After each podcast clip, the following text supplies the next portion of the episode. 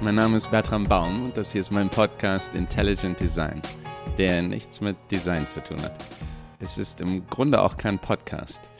Ich habe vor circa einem Jahr ein Buch mit dem gleichen Namen fertig geschrieben und da wir zurzeit mit dem Virus, dessen Name nicht genannt werden darf, alle zwangsläufig etwas Zeit übrig haben, habe ich mir vorgenommen, wöchentlich etwas vorzulesen.